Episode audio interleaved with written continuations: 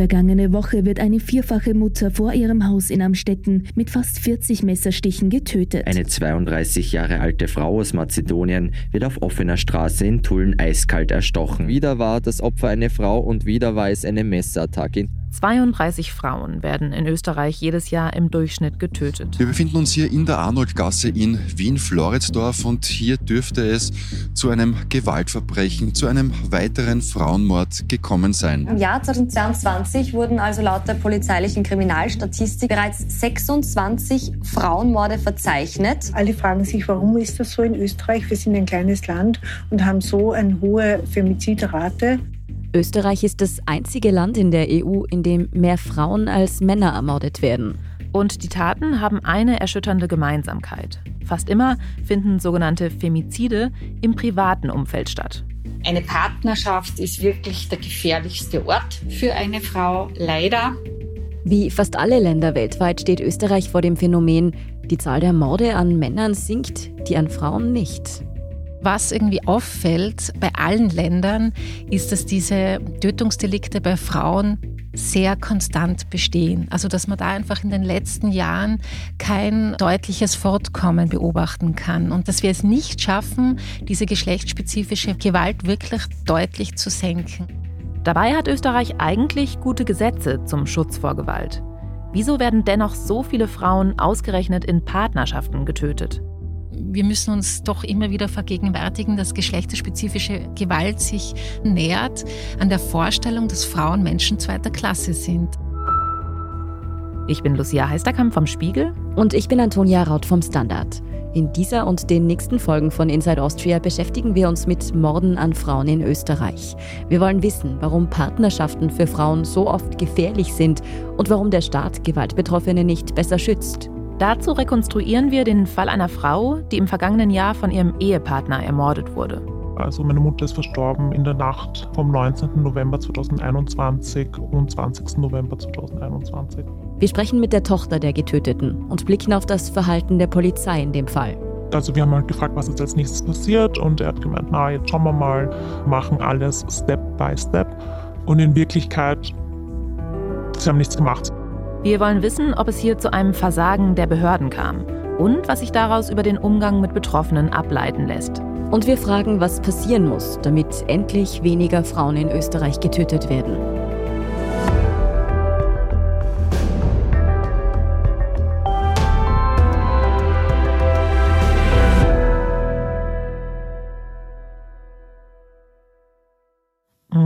Mutter war ein sehr herzlicher Mensch und sie war sehr couragiert, würde ich sagen, und auch politisch interessiert. Die Frau, die Sie hier hören, sitzt an einem trüben Herbstabend vor ein paar Wochen in unserem Studio in Wien. Sie ist bereit, mit uns darüber zu sprechen, was mit ihrer Mutter passiert ist. Ziemlich genau ein Jahr ist das jetzt her. Sie möchte anonym bleiben, deshalb nennen wir sie Sarah, auch wenn es eigentlich nicht ihr richtiger Name ist. Ihre Stimme haben wir verfremdet. Eine junge Frau mit iranischem Hintergrund, die aber immer in Österreich gelebt hat und mit feinem Wiener Dialekt spricht. Sie ist gut ausgebildet, beruflich erfolgreich.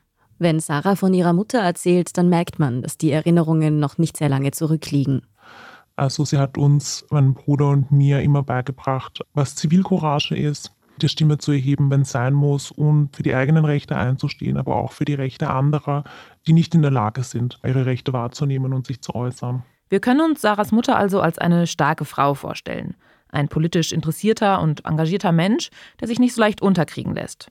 Eine Frau, die viele Freundinnen hat und die man vielleicht auch mal auf einer Demo trifft. Sarahs Mutter kam aus dem Iran, ihre beiden Kinder hat sie in Wien großgezogen. Auch als die beiden erwachsen sind und ausziehen, bleibt der Kontakt eng. Also wir hatten eine gemeinsame WhatsApp-Gruppe, mit meinem Bruder, meine Mutter und ich.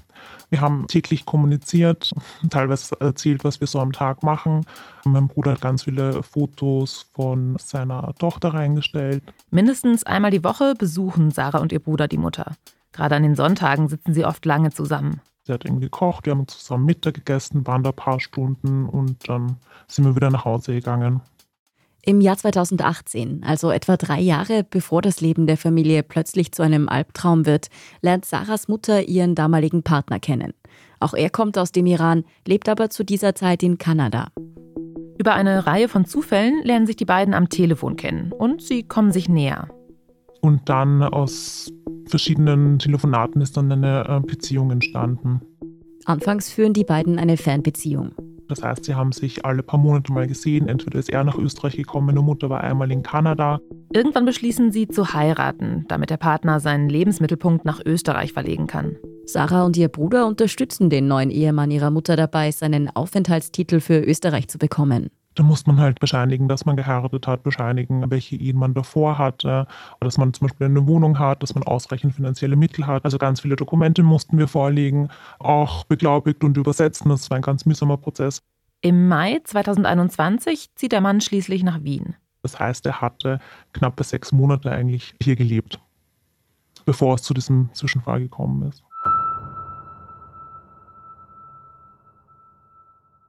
Sarah und ihr Bruder helfen dem neuen Partner ihrer Mutter mit seinem Aufenthaltstitel, weil sie sich mit der österreichischen Bürokratie viel besser auskennen als die beiden. Trotzdem, sie sind von Anfang an misstrauisch gegenüber dem fremden Mann. Ja, wir fanden ihn auffällig, unpassend in ganz vielen Situationen und jovial. Das haben wir auch immer wieder geäußert. Vor allem, wie er mit ihrer Mutter umgeht, gefällt den Geschwistern nicht. Es kommt immer wieder zu Situationen, die Sarah als grenzüberschreitend empfindet. Sie beschreibt uns auch einige davon, bittet uns aber, hier nicht so sehr ins Detail zu gehen. Der Partner ihrer Mutter kommt seiner Frau manchmal sehr nah, auch vor den Kindern. Sarah hat den Eindruck, dass ihrer Mutter diese Vorfälle unangenehm sind. Als die Mutter einmal zu Besuch bei Sarahs Bruder und dessen kleiner Tochter ist, hört ihr Handy nicht mehr auf zu klingeln. Und sie konnte halt nicht rangehen, weil sie gerade mit meiner Nichte beschäftigt war. Aber später hat sie ihm zurückgerufen und ist in ein anderes Zimmer gegangen. Da habe ich mitbekommen, dass sie gerade miteinander reden und dass es eigentlich ein Streitgespräch war. Sie hat sowas gesagt wie, hey, ruf mich nicht ständig an. Ich bin gerade bei meinen Kindern. Ich hatte gerade meine Enkelin in der Hand. Ich konnte nicht abheben. Offenbar glaubt ihr das ihr Mann aber nicht. Er war anscheinend sehr eifersüchtig hat sie unangekündigt abgeholt. Jetzt im Nachhinein wissen wir von den Freunden meiner Mutter, dass er teilweise gewarnt hat, wenn sie das Haus verlassen hat, dass sie ihm 10.000 Mal sagen musste, dass sie ihn liebt und dass sie ihr zurückkommt und dass sie nicht ohne ihn sein will. Erst dann war sie quasi imstande, das Haus zu verlassen. Also ich glaube, er hat sie emotional sehr unter Druck gesetzt. Auch wenn Sarah und ihrem Bruder damals noch nicht klar ist, wie stark der Partner ihre Mutter kontrolliert, wird ihre Abneigung gegen ihn immer stärker. Ja, also wir hatten keine gute Beziehung. Auch die Kommunikation zwischen ihnen gestaltet sich schwierig. Der Mann spricht nur Farsi, was Sarah und ihr Bruder wiederum nicht sprechen. Weil er kaum Deutsch kann, laufen die Gespräche in Englisch, was er aber nur gebrochen spricht. Also ich habe mich nicht wirklich lange mit ihm unterhalten. Ich weiß nur, dass er zwei Kinder hatte, mit denen er keinen Kontakt pflegte, was auch schon ein bisschen auffällig war. Angeblich war er gelernter Tischler und mehr kann ich eigentlich nicht dazu sagen. Ich weiß nur, dass er einmal eine Motorradweltreise gemacht hat. Wir haben da einige Bilder gesehen, das heißt, die Geschichte müsste zumindest zu einem Teil stimmen. Sarah und ihr Bruder versuchen, die Mutter auf das übergriffige Verhalten ihres Partners anzusprechen. Aber die reagiert ablehnend. Sie hat immer wieder gesagt, dass wir sehr kritisch sind und sehr negativ eingestellt sind, was auch zum Teil stimmt. Also wir gehen immer vom Schlimmsten aus, würde ich sagen. Die Mutter verteidigt ihren Partner, behauptet, die Kinder seien die einzigen, die die Beziehung kritisch sehen. Im Nachhinein wissen wir, dass ihre Freundinnen auch Bedenken hatten, weil sie eben mitbekommen haben, dass er sie immer wieder anruft, in 10-Minuten-Tag teilweise, und dass er sie auch unangekündigt abholt. Das alles war natürlich in den letzten sechs Monaten, wo sie zusammen gewohnt haben. Trotzdem hätte wohl niemand geahnt, dass Sarahs Mutter zu diesem Zeitpunkt in Lebensgefahr ist. Bis zum Herbst letzten Jahres. Das war eben am 20. November 2022, am Samstag wahrscheinlich gegen 20 bis 22 Uhr. An diesem Abend verschwindet Sarahs Mutter scheinbar spurlos.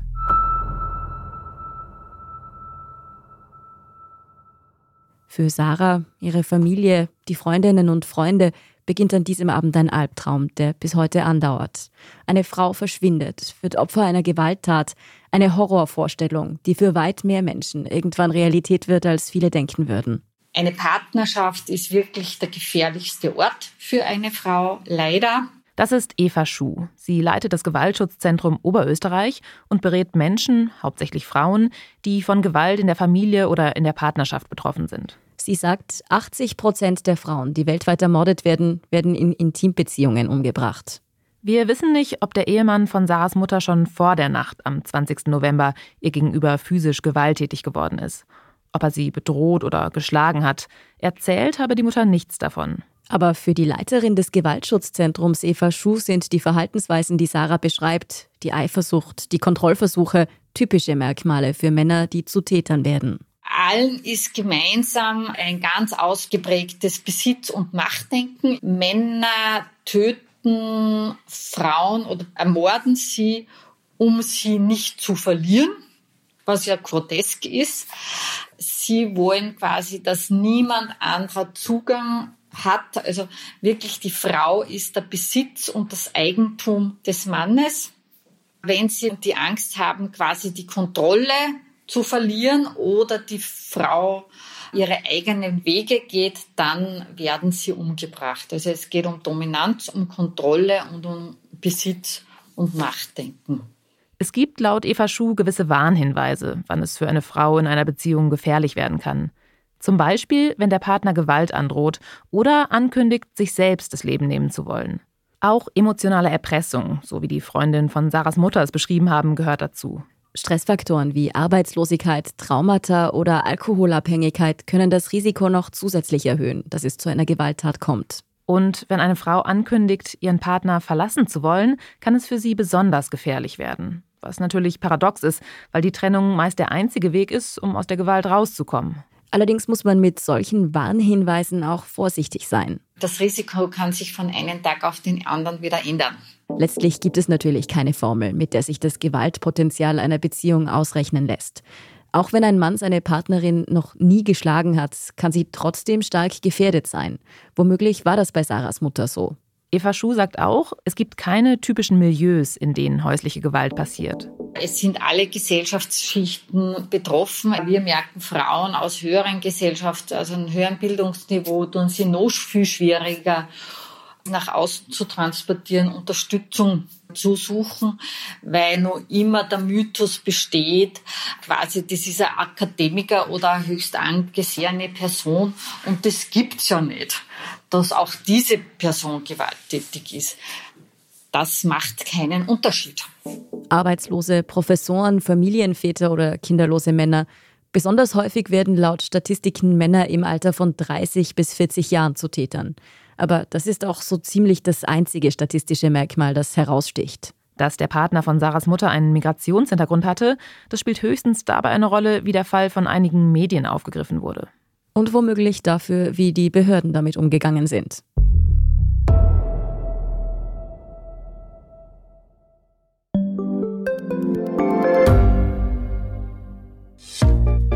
Was unternimmt Österreich eigentlich gegen den Klimawandel? Wie viel betrogen und bestochen wird im Profisport? Und wieso verdienen Frauen immer noch weniger Geld als Männer? Ich bin Margit Ehrenhöfer. Ich bin Tobias Holub.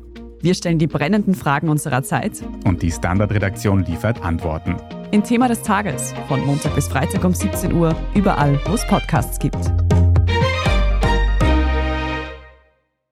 An jenem Samstag im November, der alles verändern wird, ist Sarah gerade zu Besuch bei ihrem Bruder. Draußen ist es schon dunkel. Sie sitzt mit ihrer kleinen Nichte im Wohnzimmer, als gegen 18 Uhr ihr Telefon klingelt. Und eine Freundin von meiner Mutter hat mich eben angerufen, um zu fragen, ob wir denn wissen, wo meine Mutter ist, weil sie sich den ganzen Tag nicht gemeldet hat. In diesem Moment fällt Sarah auf, dass es in der gemeinsamen Familien-WhatsApp-Gruppe an diesem Tag eigenartig still ist.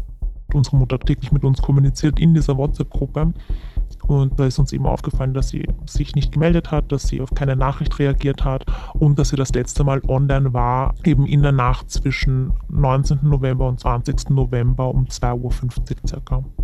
Sarah versucht, die Mutter anzurufen. Es klingelt, aber niemand hebt ab.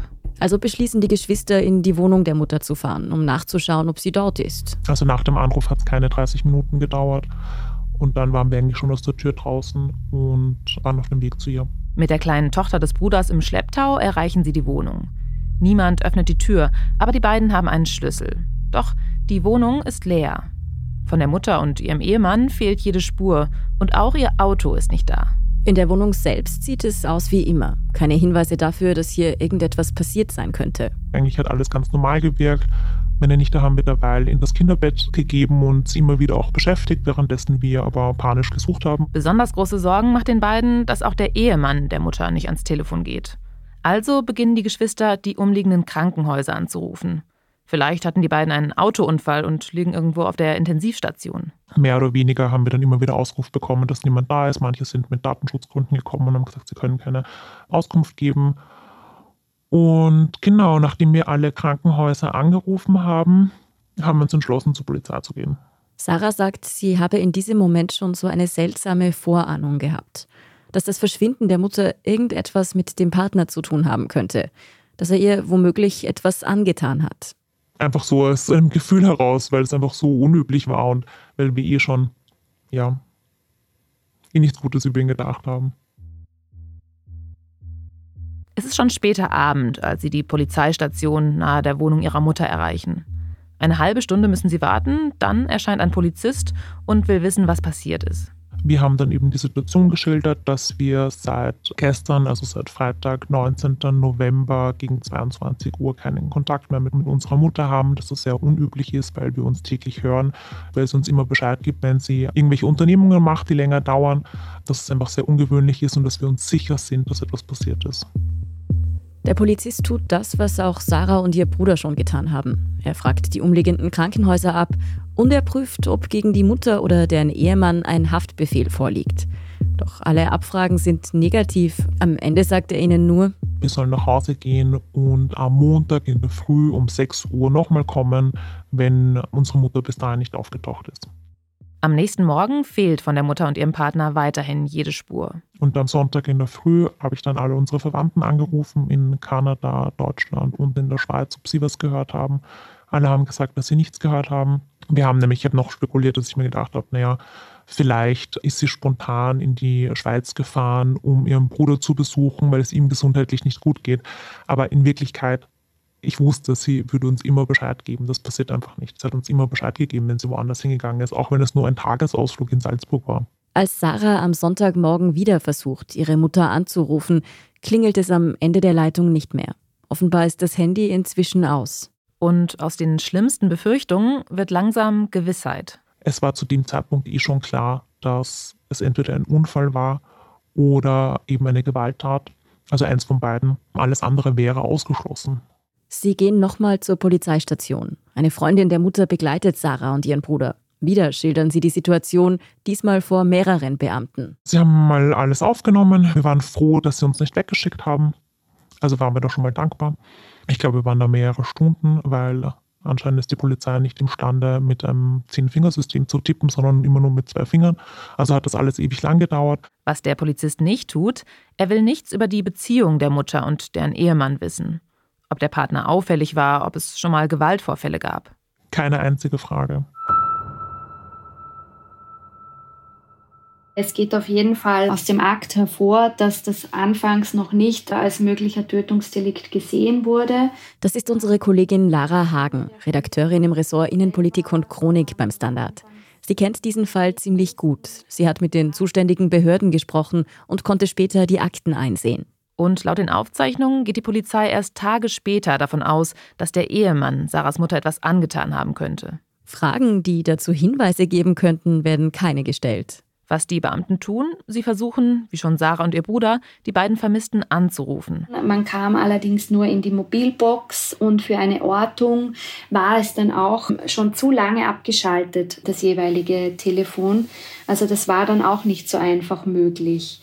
Und so stand man dann eigentlich vor einer Sackgasse relativ schnell. Das heißt, da hätte man irgendeine Standortauswertung bekommen können, wenn sie es gleich am Samstag gemacht hätten und nicht am Sonntag.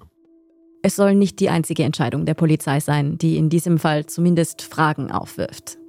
Die Beamten fahren schließlich gemeinsam mit den Geschwistern zur Wohnung der Mutter. Sie haben ein bisschen auf den Parkplätzen in, in der Nähe von der Wohnung geschaut, ob sie den Pkw meiner Mutter finden können. Also sind kurz vorbeigefahren bei einigen Straßen, haben nichts gefunden. Dann waren sie in der Wohnung und haben gesagt, ihre erste Vorschrift ist, dass sie am Dachboden nachschauen und im Keller. Einen Dachboden hat die Wohnung nicht, einen Keller schon. Sarahs Bruder führt die Beamten hin, allerdings ist er verschlossen. Und dann sind sie in den Keller gegangen und standen vor verschlossener Tür, haben sich gegenseitig angeschaut. Laut den Nacherzählungen von meinem Bruder haben mit den Schultern gezuckt und gesagt, schaut nicht so aus, ob da was wäre. Dann sind sie in die Wohnung kurz raufgegangen mit meinem Bruder, haben gesagt, das schaut alles unauffällig aus und sind wieder gegangen. Warum die Polizei den Keller in diesem Moment nicht durchsucht hat, darüber sprechen wir noch in den nächsten Folgen. Sarahs Mutter ist zu diesem Zeitpunkt jedenfalls schon mehr als 48 Stunden lang verschwunden. Und Sarahs Angst wird immer größer, dass sie ihre Mutter nie wieder sieht. Denn sie ist zu diesem Zeitpunkt fast sicher, ihre Mutter wurde von dem Ehemann getötet. Wenn eine Frau von ihrem Partner oder Ex-Partner ermordet wird, dann spricht man von einem Femizid. Damit ist gemeint, dass eine Frau oder ein Mädchen aufgrund ihres Geschlechts getötet wird. Grundsätzlich ist es so, dass es keine allgemeingültige Begriffsdefinition gibt, die jetzt international anerkannt wäre. Das ist unsere Kollegin Beate Hausbichler vom Standard. Sie leitet das Ressort Die Standard, das sich zum Beispiel mit frauenpolitischen Themen und struktureller Gewalt gegen Frauen befasst. Sie hat sich dadurch viel mit Femiziden beschäftigt. Der Begriff hat sich in den 70er Jahren entwickelt und zwar mit einer klar politisch-aktivistischen Intention. Und zwar diese Intention bestand darin, dass man eben auf die strukturellen Unterschiede bei der Mordkriminalität zwischen Männern und Frauen hinweist. Denn weltweit werden zwar weit mehr Männer als Frauen ermordet, über 80 Prozent. Das liegt an Dingen wie Bandenkriminalität. Und auch die Täter sind in diesen Fällen überwiegend Männer. Aber in Paarbeziehungen wandelt sich das Verhältnis. Da sind die Täter zwar immer noch meist männlich, in 80 Prozent der Fälle sind die Opfer allerdings Frauen. Wenn in Österreich oder auch in Deutschland über Femizide gesprochen wird, dann ist in der Regel gemeint, dass ein Mann seine Partnerin oder Ex-Partnerin tötet. Weil es aber keine international gültige Definition gibt, fehlen auch Statistiken zu Femiziden. Also müssen wir jetzt eher von Tötungen von Frauen sprechen oder von mutmaßlichen Morden? Statistisch gesehen werden in Österreich jedes Jahr etwa 32 Frauen ermordet. Und was in Österreich auffällig ist, es ist EU-weit das einzige Land, in dem insgesamt mehr Frauen als Männer getötet werden. Allerdings ist diese Zahl nur bedingt aussagekräftig, weil sie ja davon abhängt, wie hoch die Mordrate an Männern ist. Und die ist in Österreich eher niedrig. Eine andere Studie vergleicht die Mordrate an Frauen pro 100.000 Einwohnerinnen in verschiedenen Ländern.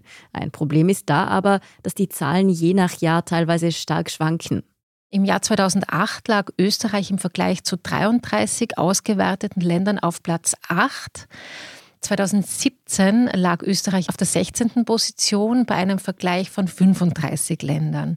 Also wir sehen auch hier, das variiert sehr und auch wieder die Länder, die miteinander verglichen werden, variieren sehr. Und das heißt auch, also das Zahlenmaterial, das ist ein ziemlich großer Flickenteppich. Man muss sich das sehr genau zusammensuchen, EU-weit, aber auch schon österreichweit.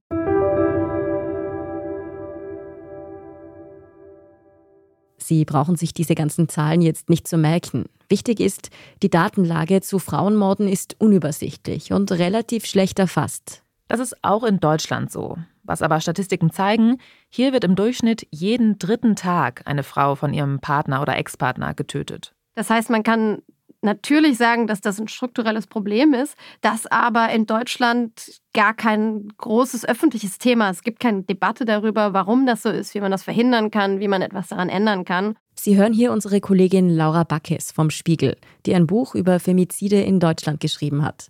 Dafür hat sie versucht, alle Daten zu sammeln, die es gibt. Wir haben wirklich überall angefragt, auch äh, ob es mehr Details gibt über Tötungsarten, über die Art der Beziehung vorher, was auch immer. Die Länder sammeln keine Daten. Es ist also schwierig zu vergleichen, wie groß das Ausmaß von Femiziden in unterschiedlichen Ländern ist.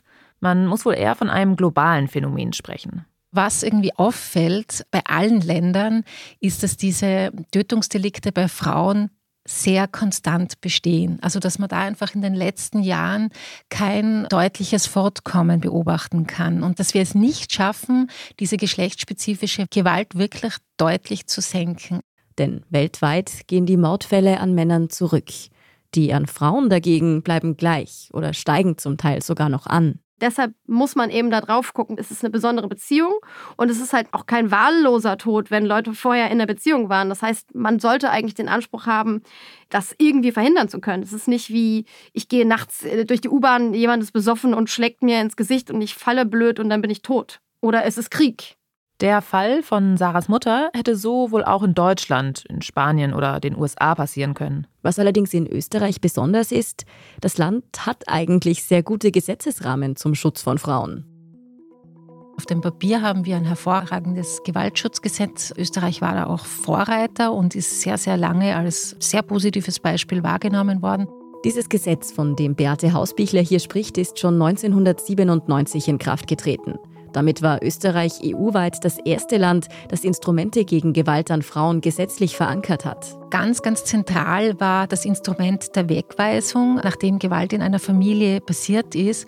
Und das Neue daran war, dass eine Betroffene von Gewalt nicht das Haus verlassen muss, nicht selbst Zuflucht suchen muss, sondern dass der Täter gehen muss. Also das war eine ganz, ganz wichtige und neue Maßnahme. Nach so einem Betretungsverbot kann in Österreich auch eine einstweilige Verfügung gegen die Täter erwirkt werden. In Deutschland gibt es ein ähnliches Gewaltschutzgesetz seit 2002. Das gilt auch als recht modern und stark. Auch in Deutschland muss der Täter die gemeinsame Wohnung verlassen, wenn es in einer Partnerschaft zu Gewalt kommt. Das heißt, es ist relativ einfach zu erwirken gerichtlich, dass sich ein Täter dir nicht mehr nähern darf für eine gewisse Zeit. Dann hat man Ruhe, wenn wenn der Täter sich dran hält. Die gesetzlichen Regelungen zum Schutz von Frauen sind also in Deutschland und Österreich eigentlich gut. Die entscheidende Frage ist, wieso werden Femizide trotzdem nicht weniger? Offenbar gibt es ein Problem in der Umsetzung der Gesetze. Und das führt uns zurück zum Fall von Sarah und ihrer Mutter. Die Freundin von meiner Mutter hat mich dann am Montag, 22. November 2021 angerufen und sie hat halt gemeint, dass sie sich die ganze Nacht Gedanken gemacht hat, dass sie glaubt, meiner Mutter ist was zugestoßen, weil er krankhaft eifersüchtig ist. Sie hat sich nochmal Gedanken gemacht, sie hat sich an verschiedene Szenarien erinnert und sie glaubt, es ist ihr was passiert. Drei Tage lang haben Sarah und ihr Bruder nichts mehr von ihrer Mutter gehört. Die Polizei hat den Fall inzwischen ans Landeskriminalamt weitergegeben. Dort meldet sich die Freundin der Mutter und schildert ihre Bedenken, also dass der Ehemann seiner Frau etwas angetan haben könnte. Der neue Polizist, dessen Name ich nicht mehr weiß, hat die Freundin meiner Mutter gefragt, ob denn der Ehemann einen Grund hatte, eifersüchtig zu sein was total absurd ist. Sie ist dann mit ihm in eine kleine Diskussion eingestiegen, ob es dann eine Rolle spielt, ob er denn einen Grund hat, eifersüchtig zu sein oder nicht. Ja, aber das war es dann auch schon. Ihre Aussage wurde nicht aufgenommen, wurde nicht niedergeschrieben. Sie ist im ganzen Akt nicht zu finden. Mittlerweile glauben Sarah und ihr Bruder nicht mehr, dass sie von der Polizei viel erwarten können. Sie haben das Gefühl, dass die Beamten ihren Fall nicht ernst nehmen. Dabei sind sie inzwischen völlig sicher, ihrer Mutter muss etwas zugestoßen sein. Also beginnen sie selbst nach den Vermissten zu suchen. Uns war klar, dass wir jetzt einige Zeit lang nicht arbeiten werden können, weil wir Ermittlungen anstellen müssen und weil wir auch nicht in der Verfassung waren zu arbeiten. Also ich habe meinem Arbeitgeber Bescheid gegeben, dass ich einen familiären Notfall habe und dass ich jetzt mal nicht arbeiten gehe. Und sie finden tatsächlich Spuren. Wir haben herausgefunden, wo sich meine Mutter und ihr Ehemann am 19. November am Abend aufgehalten haben. Das haben wir auch dem neuen Polizisten gesagt. Er war weder in diesem Lokal, er hat nicht nachgefragt, ob sie tatsächlich dort waren. Er hat nicht ermittelt, wann sie das Lokal verlassen haben. Zu diesem Zeitpunkt ist das ganze Umfeld um Sarahs Mutter Krankvorsorge. Seit Tagen fehlt jede Spur von der Frau und von ihrem Ehemann. Die Behörden scheinen sie nicht ernst zu nehmen, deshalb nehmen sie die Suche selbst in die Hand und stoßen auf noch weitere Hinweise. Aber darüber sprechen wir in der nächsten Folge von Inside Austria. Inside Austria hören Sie auf allen gängigen Podcast-Plattformen, auf der Standard.at und auf spiegel.de. Übrigens noch ein Hinweis, sollten Sie selbst von häuslicher Gewalt betroffen sein, wir verlinken Ihnen Anlaufstellen in Deutschland und in Österreich in den Show Notes. Wenn Ihnen unser Podcast gefällt, folgen Sie uns doch und lassen Sie uns ein paar Sterne da. Kritik, Feedback oder Vorschläge zum Podcast wie immer gerne an insideaustria.spiegel.de oder an podcast.derstandard.at. Unsere journalistische Arbeit können Sie am besten mit einem Abonnement unterstützen. Alle Infos zu einem Standard-Abo finden Sie auf abo.derstandard.at. Und unsere Hörerinnen und Hörer können mit dem Rabattcode Standard drei Monate lang für 30 Euro das Angebot von Spiegel Plus testen und 50% sparen. Alle Infos dazu finden Sie auf spiegel.de slash der Standard. Alle Links und Infos stehen wie immer auch in den Shownotes zu dieser Folge.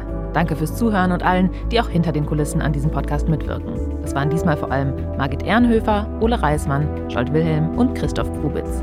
Ich bin Lucia Heisterkamp. Ich bin Antonia Raut. Wir sagen Tschüss und Baba.